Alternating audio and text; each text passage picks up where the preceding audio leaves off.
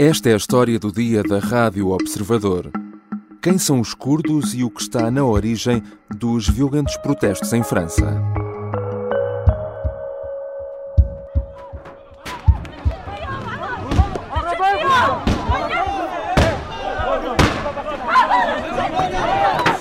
As imagens chocaram o mundo em pleno fim de semana de Natal. Confrontos violentos nas ruas de Paris entre manifestantes curdos e as autoridades francesas. Carros incendiados, montras de lojas partidas e cerca de três dezenas de feridos. O protesto tinha começado de forma pacífica. Os curdos saíram às ruas depois do violento ataque contra um centro cultural que resultou na morte de três pessoas. O autor, um homem de 69 anos, terá agido por um ódio patológico aos estrangeiros. O ataque reabriu feridas que nunca foram fechadas em França. He was out of prison just a few days ago, having been held for exactly a year after this attack with a sword on a migrant camp of Africans in, in Paris. Uh, he got let out because of the slowness of the French judicial system. Um, his lawyer said, and following the law, you've held my client for a year trial. O homem em questão já tinha sido condenado por agressões racistas contra imigrantes e posse ilegal de armas. Tinha sido libertado há apenas duas semanas da prisão. O ministro do Interior francês garante que o atirador tinha como alvo os estrangeiros e não necessariamente os curdos. Mas o fato de terem passado 10 anos do assassinato não resolvido de três mulheres curdas na mesma zona de Paris reavivou fantasmas antigos. Quem são os curdos? De que se queixa a comunidade a viver em França? E quais as razões do conflito de décadas com a Turquia? São questões para a conversa com José Felipe Pinto, professor catedrático, politólogo e especialista em movimentos extremistas. Eu sou João Santos Duarte e esta é a história do dia.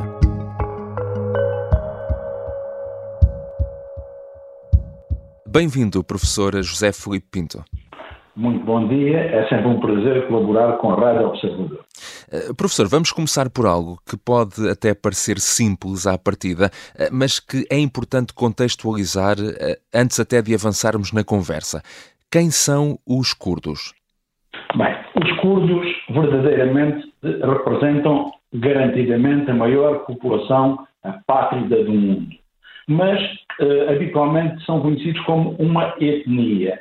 Eu não concordo. Eu considero que os turcos, que os curdos são uh, uhum. uma mistura de grupos étnicos que têm, portanto, costumes diferentes, têm tradições diferentes, têm músicas diferentes, mas que depois têm em comum um elemento que é a zona de onde são oriundos.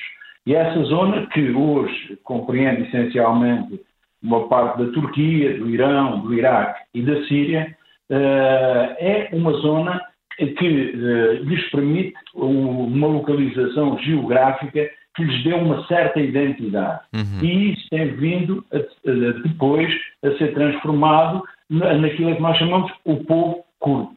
Os curdos, eh, de resto, historicamente sempre procuraram a fundação de um Estado independente, sem sucesso. Por que é que nunca conseguiram? A luta dos, dos curdos uh, pela independência remonta ao fim da Primeira Guerra Mundial.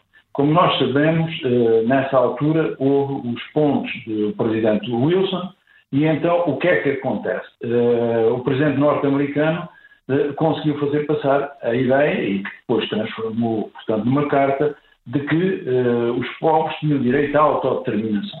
E os curdos, aqui, tentaram também formar aquilo que hoje é conhecido como o Kurdistão.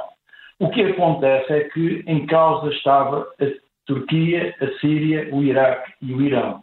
Países, portanto, muito poderosos relativamente, seguramente, comparação por as uhum. etnias uh, curdas.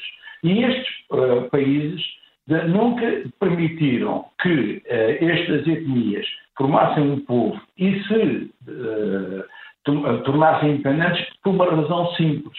É porque estes países e outros países da região tiveram medo de que esta formação de, um, de um Estado turco de um Estado curdo uhum. pudesse vir a funcionar como uh, um, uh, um gatilho que desencadeasse outros movimentos separatistas. Uhum. Embora, salvo erro, historicamente chegou a estar prevista a criação uh, de um Estado turco, não é? no Tratado de Sèvres, que depois acabou por não se concretizar. E era difícil porquê? Porque uh, quando o pai da Turquia moderna se uh, deu origem, portanto, ao processo da criação da Turquia moderna, o que é que acontece? O Mustafa Kemal Atatürk, uhum. os turcos começaram a ver os curdos de uma maneira completamente diferente e pensaram em assimilá-los, que é uma matéria que voltaremos certamente quando falarmos em França. Uhum. E então o que acontece é que estes curdos deixaram de ser vistos pelos turcos como curdos, passaram a ser vistos como os turcos da montanha. Porque, uhum. Como eu disse há pouco, o que têm em comum é viverem nas montanhas, eh, nas montanhas da Anatólia, naquela zona, portanto, que compreende os países de, que já fiz referência. Mas a zona montanhosa porque este era essencialmente um, um grupos de tribos, uhum. uh, algumas seminómadas, e que tinham na pastorícia a principal atividade. These people have, have been protesting uh, their anger um, after yesterday's killings, and quite evidently, elements of não existe um número muito uh, concreto, mas uh, os curdos neste momento uh, poderão ser à volta de 30 milhões, espalhados principalmente, como já referimos, por aqueles quatro países do Médio Oriente, a Turquia, a Síria, o Iraque e o Irão, mas também um pouco por todo o mundo. Ora, falemos então de França onde assistimos a estes acontecimentos recentes. Em França, essa comunidade é significativa? Enfim, quem são os curdos a viver em França? É sempre um pouco difícil dizermos quem são os curdos, porque os curdos não deixam de ser turcos. O que significa o quê? Que na comunidade turca que vive em França, uma parte é uhum. Simultaneamente turca e curda. O que aí, aí aparece a principal dificuldade. O país da União Europeia que tem mais turcos e, como tal, também tem mais curdos é a Alemanha, uhum. em que se ultrapassa garantidamente um milhão de, uh, de pessoas oriundas daquela região da Turquia. Na França, segundo os últimos dados que eu tenho, os curdos, mesmo curdos, das, vamos lhe chamar agora, grupos étnicos que constituem a nação curda, uhum. estes grupos étnicos terão à volta de 150 mil pessoas. E estas 150 mil pessoas, se pensarmos na dimensão de Paris, é evidente que não é um número significativo. Mas se percebermos que uh, se trata de grupos étnicos de uma minoria, é evidente que se torna um número significativo. Uhum. O professor José Filipe Pinto, de resto, tem também uh, trabalho feito com as comunidades imigrantes em França. Os curdos dizem-se uh, revoltados após este ataque uh, que matou três pessoas. garantem que se queixam frequentemente de ameaças e que nunca são ouvidos pelas autoridades francesas. O problema da integração em França é algo que, enfim, não é exclusivo da comunidade curda, mas é, é um problema também estrutural e mais abrangente, certo? Certo. Uh, o que acontece é que a França, que teve um império muito grande, que só terminou com os, uh, com os acordos de Evian no início da década de 1960, a França tem, portanto, foi uma grande potência colonial e tem, portanto, dentro do seu território, muitos uh, franceses, que são franceses, mas que são de origem, por exemplo, magrebina ou da, da África Central. E também tem muitas comunidades provenientes, por exemplo, de Portugal, de, de uhum. Espanha, da Turquia, e é aqui que o que acontece é que a França tem muito tem o, o terrível hábito de uh, pensar que é pela assimilação que se faz a integração das comunidades uh, imigrantes. Uhum. E não é. Quer dizer que não há em França uma política de inclusão social. Uma inclusão social implicaria o respeito das comunidades imigrantes pela, pela legislação, pelo normativo da sociedade de acolhimento, por comportamentos que fossem perfeitamente eh, possíveis dentro uhum. dessa comunidade, que fossem legais, que fossem eh, socialmente aceitos dentro dessa comunidade, mas também respeitar a cultura de origem. A França não faz isso. A França, por exemplo, entende que basta proporcionar a todos, a todos os imigrantes a frequência da escola francesa para fazer deles franceses. O que implica que estas comunidades que têm um contacto com a escola durante o dia, mas têm depois um contacto com as suas famílias durante a restante uh, parte uhum. do dia, acabam por ser, de vez em quando, comunidades que não se sentem uh, representados nem na sociedade francesa, nem na sociedade de que ouvem falar, a sua sociedade de origem, de que ouvem falar, mas que de facto, na maioria dos casos, não conhecem. E este é um problema com que a uhum. França se tem vindo a debater, que é como é que podemos pensar na, na questão do relacionamento. Uh, a França é um país em que, mais do que o racismo, há uma xenofobia muito grande. Não há uma xenofobia institucionalizada. As instituições francesas não assumem que são xenófobas. As autoridades francesas também não. O problema que está é no contacto, no dia a dia. E as comunidades imigrantes queixam-se disso. A comunidade uh, curda queixa-se duplamente, porque se queixa da França, tendo como intermediário a Turquia. Uhum. Já voltamos à conversa com o professor José Filipe Pinto, professor catedrático, politólogo e especialista em movimentos extremistas. Vamos contextualizar também a questão curda no Médio Oriente e, nomeadamente, falar da situação dos curdos na Turquia.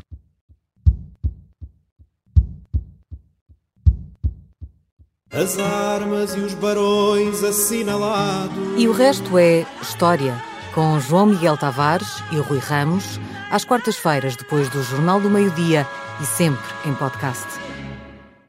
Estamos de regresso à conversa com José Felipe Pinto, professor catedrático. Professor, apesar deste ataque ter sido acometido por um francês de 69 anos, Parte da comunidade curda em França, mais do que virar-se contra os franceses e a França, foi rápida a atacar a Turquia, que de certa forma eh, tentou acusar de, algum, de alguma espécie de envolvimento no ataque. Eh, por que é que isso aconteceu e fazem algum sentido essas acusações? Tudo decorre novamente do relacionamento entre a Turquia e uh, os curdos. Porquê? Porque uh, há dentro da comunidade curda na diáspora a ideia de que a, sociedade de acolhimento, principalmente as autoridades dessa sociedade de acolhimento, são autoridades que vigiam muito os curdos, têm uh, a tentação de ver em cada curdo um uh, membro do PKK, que é uma organização terrorista, uhum. de, também que luta pela independência do Kurdistão. E já falaremos dela, sim. E por isso mesmo, o que acontece é que uh, esta comunidade, quando algo corre de, mal junto de, de, desta comunidade, esta comunidade sente-se sente desprotegida pelas autoridades do país em que vive. No caso da França, havia um antecedente, e esse antecedente é, sabia-se que a comunidade curda estava a preparar os 10 anos de um anterior atentado que uhum. também tinha vitimado três ativistas uh, do, segundo as autoridades, do PKK, uhum. segundo uh, o Conselho Democrático Curdo de, do, da nação do povo curdo. E o que acontece é que nunca se soube esse, esse atentado, nunca foi uh, devidamente esclarecido. Não, mas houve sempre, dentro da comunidade curda, uhum. a ideia de que tinham sido os serviços secretos turcos tinham sido responsáveis por esse ato. Uhum. E por isso mesmo entenderam agora que isto seria uma revisitação. Uhum. E já tinham avisado as autoridades francesas que estavam a ser ameaçadas, que, portanto, que havia a possibilidade de haver uma nova retaliação sobre os curdos. E entendem que a sociedade, que as autoridades francesas não levaram a sério este atentado e é este aviso e isso foi isso o elemento que potencializou que o atentado fosse feito. De facto, este atentado foi um ato isolado. E como foi um ato isolado, o que não, não podia ser previsto. Este, mais de, os terroristas recorrem muito à figura do lobo solitário. Aqui uhum. não é um lobo solitário, aqui é um francês xenófobo com problemas de relacionamento com, uh, os imigrantes, principalmente os não europeus, e repare, nós já sabemos hoje que ele, quando saiu, e é uma zona que eu conheço bem, uhum. nos Paris, quando ele saiu, ele saiu para Saint-Denis. E em Saint-Denis decidiu ir eh, para, para, a zona em que fez o atentado, que é no outro lado de, eh, de Paris. Isto significa o quê? Ele não tinha um fim de, determinado, não eram os curdos o seu, uhum. objet, o seu objetivo, eram os estrangeiros, porque isto é o exemplo de, mais clássico do que é um xenófobo. E, portanto, um xenófobo com problemas anteriores já era perfeitamente alguém que se percebia que eh, poderia ter aquilo que eu ensino aos alunos de criminologia, na cadeira de psicossociologia de comportamento desviante. Era altamente previsível que ele tivesse um comportamento desviante. Foi o que teve. O que é que acontece? Foi num, num salão de beleza uh, da uhum. comunidade curda. Foi numa rua em que vivem muitos curdos, ou que trabalham muitos curdos.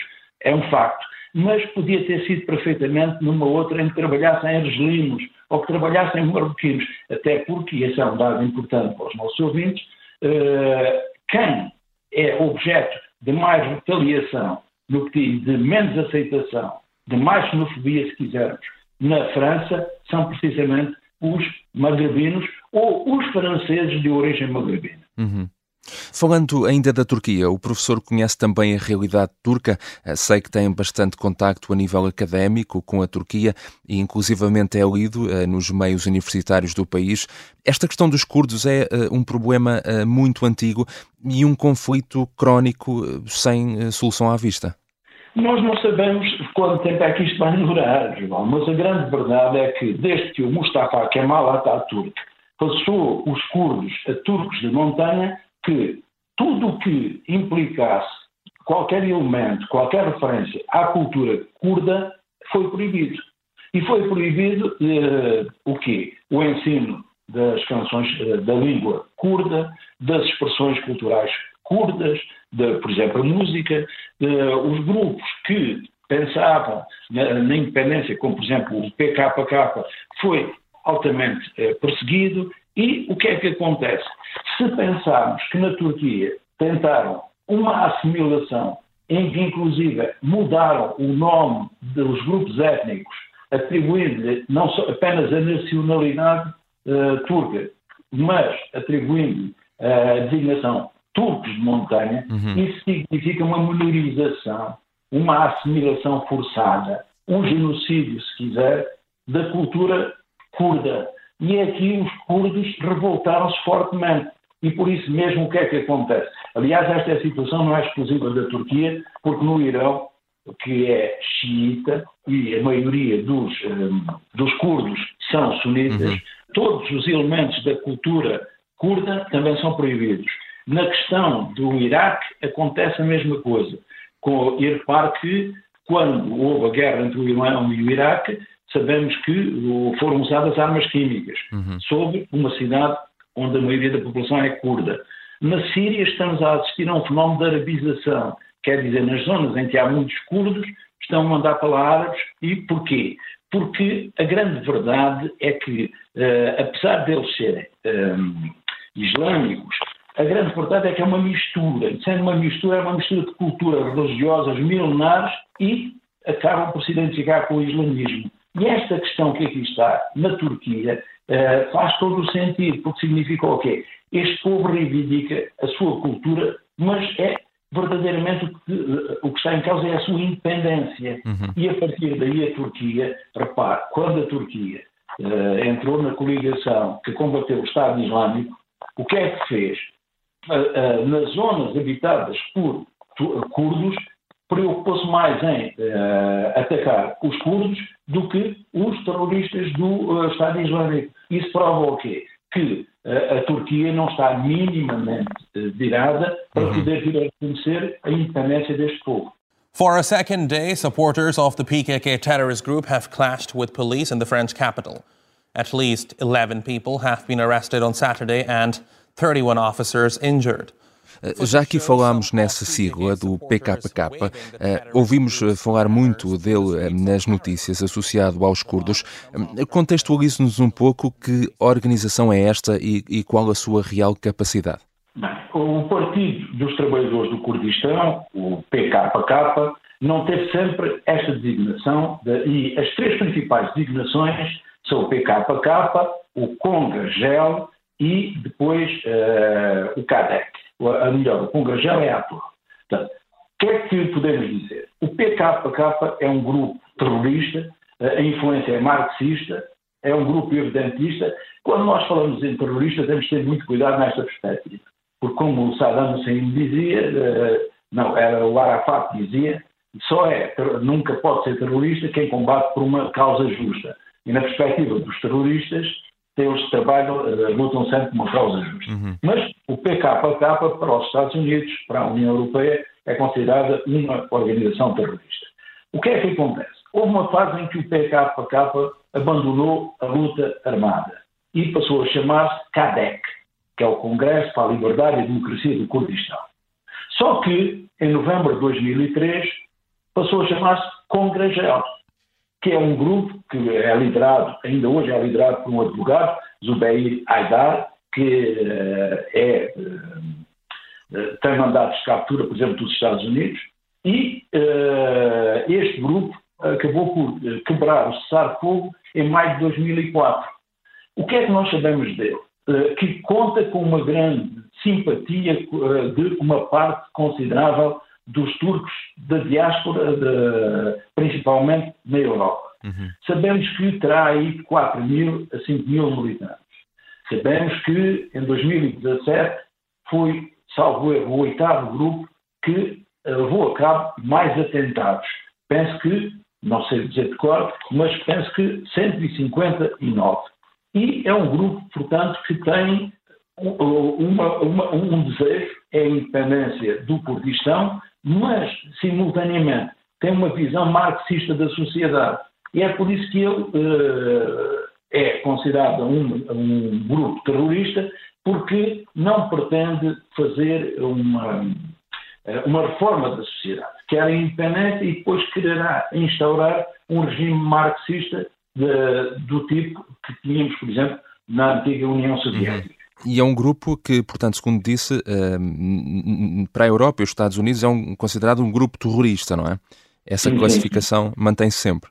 Mantém-se. Uh, uh, para os Estados Unidos, ele é um grupo considerado desde 8 de outubro de 1997. Uhum. 8 de outubro de 1997.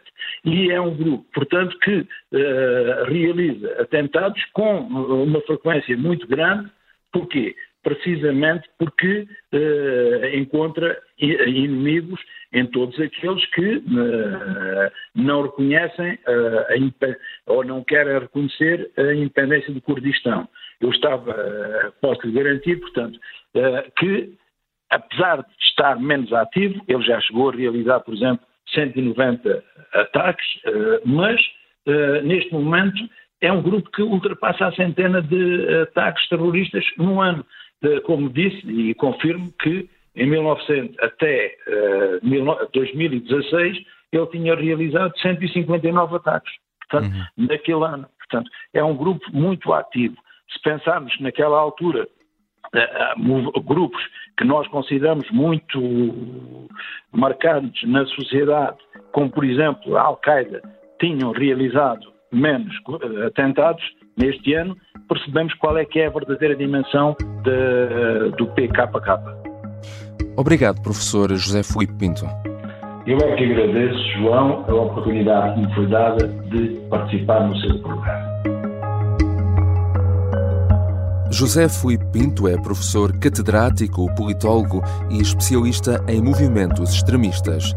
Esta foi a história do dia Neste episódio usamos também sons do Guardian e da TRT World. A sonoplastia é da Beatriz Martel Garcia. A música do genérico do João Ribeiro. Eu sou o João Santos Duarte. Até amanhã.